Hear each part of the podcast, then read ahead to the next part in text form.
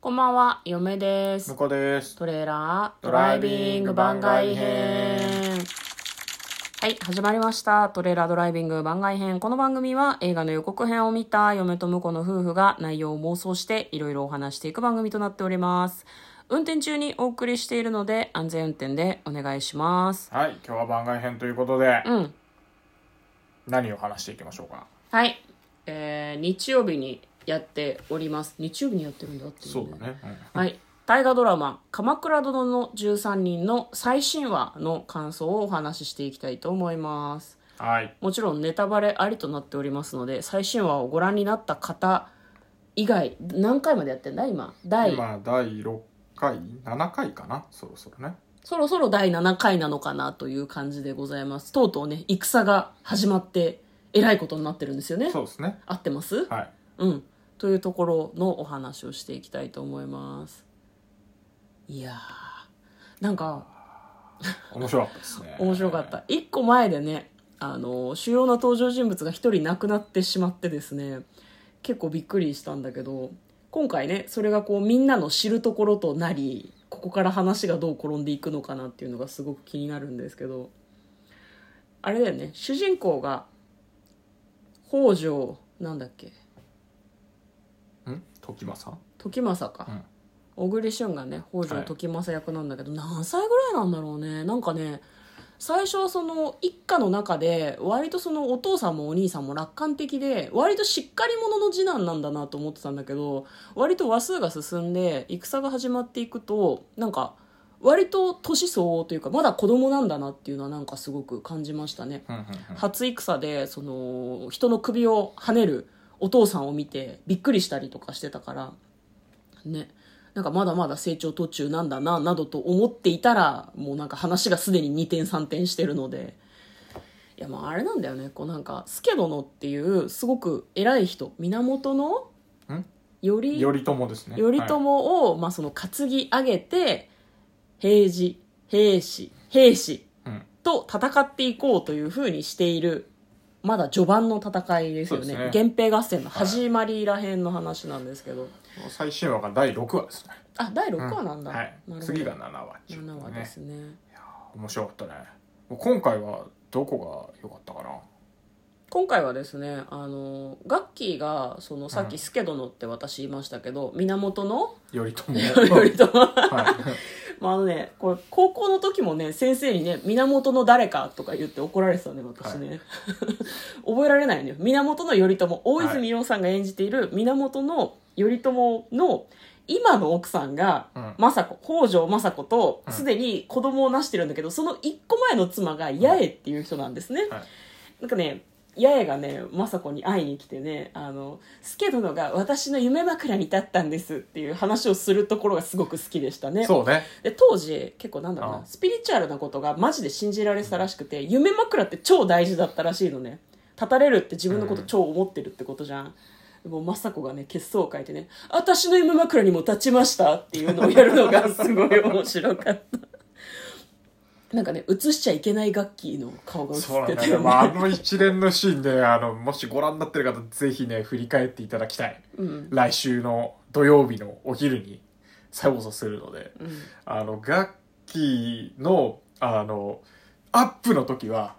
まあまあ割とね、ちょっと困り顔の楽器ぐらいなのね。まだ美しい。うんまだ美しい。イラッと来てる時はカメラ引くんですよ。弾いてます、ね、遠目で楽器の詳細がわからないようにしてる。楽器の詳細ガッキーの怒った顔が、全部、あのね、ちょっと般若みたいな顔してるんだよ。そうな途んか中ねで。、あのね、額にね、ものすごい険しいシワが寄ってるんですよね。あんな楽器見たことがないってないっていいううね顔をしてるので。でしかもね、退場する時が秀逸だった。そう。で、そこまで行って、もう、あの、勝ち誇ってるわけですよね。雅子がね。雅子が、うん言ったったでっていうう。んでそれで、あ、そうですかって言ってうん、退散するガッキーの顔を一切映さない映。さないんだよね。首から上が画面切れてるんですよね。これがもう、ゲラゲラ笑っちゃったよね。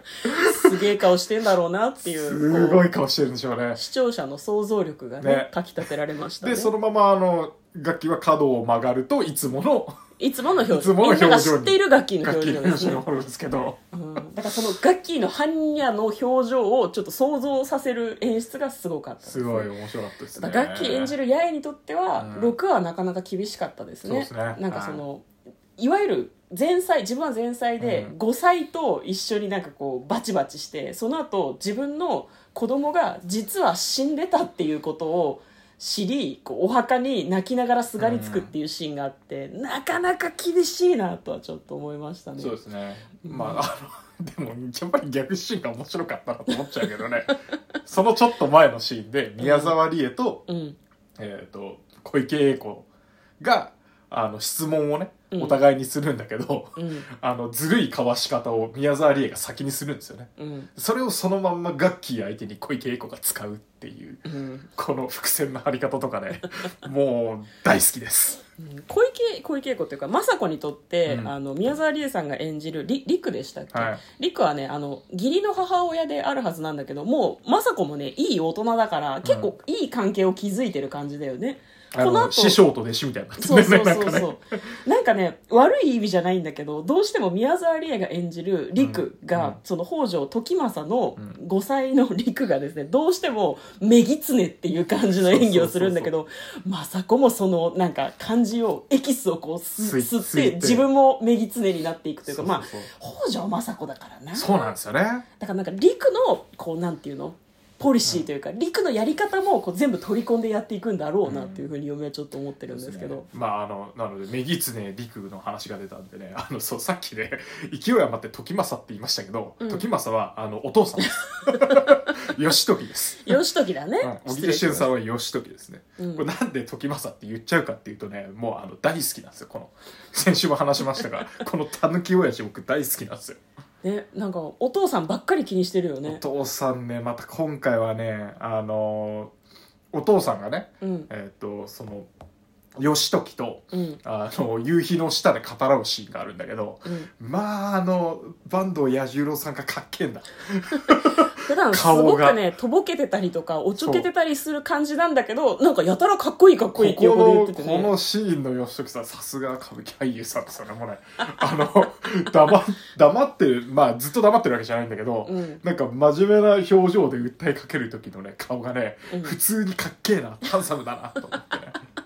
いやーもう僕の心は全部 彌十郎さんに持ってかれてます今うん、あなた癖のある俳優さんとかが好きだからねいやーもうみこのかっこよさを見てほしいなるほ本ど当に向こうの推しキャラは小栗旬が演じる義時の父の時政ですね時政さんですね嫁はねあれだね義義時の妹の、うんえっと宮沢エマさんが演じてる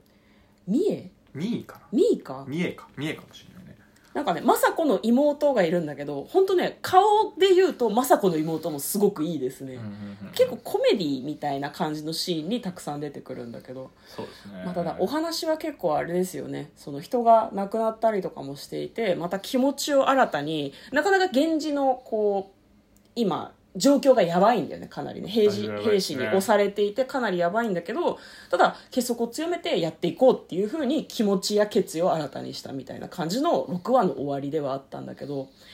やっぱこうみこしに担いでる人が頑張って頑張ってってみんなを鼓舞してくれないとカリスマがいないとまとまらないんだなっていうのはなんか今回の話を見ててすごい思いましたねそうですねどうしても頼朝に大泉洋さんに頑張ってもらわなきゃいけないっていうところがね、うん、いいっすね 面白いわマジでいいっすねマジで面白い わそうで次のお話に誰が出てくるんだっけで次のお話には、んえーっとそろそろなんか重要人物が出てくるみたいな予告になってましたよねそうまた新たな重要人物が出てきてお話の転換点がやってくるのかなっていう感じですね、7話にしてすでに、うん、その辺がまた楽しみではあるんですけどじゃあよろしいですかはいはいということで嫁と向こうのトレーラードライビング番外編もあったねドライビングまたね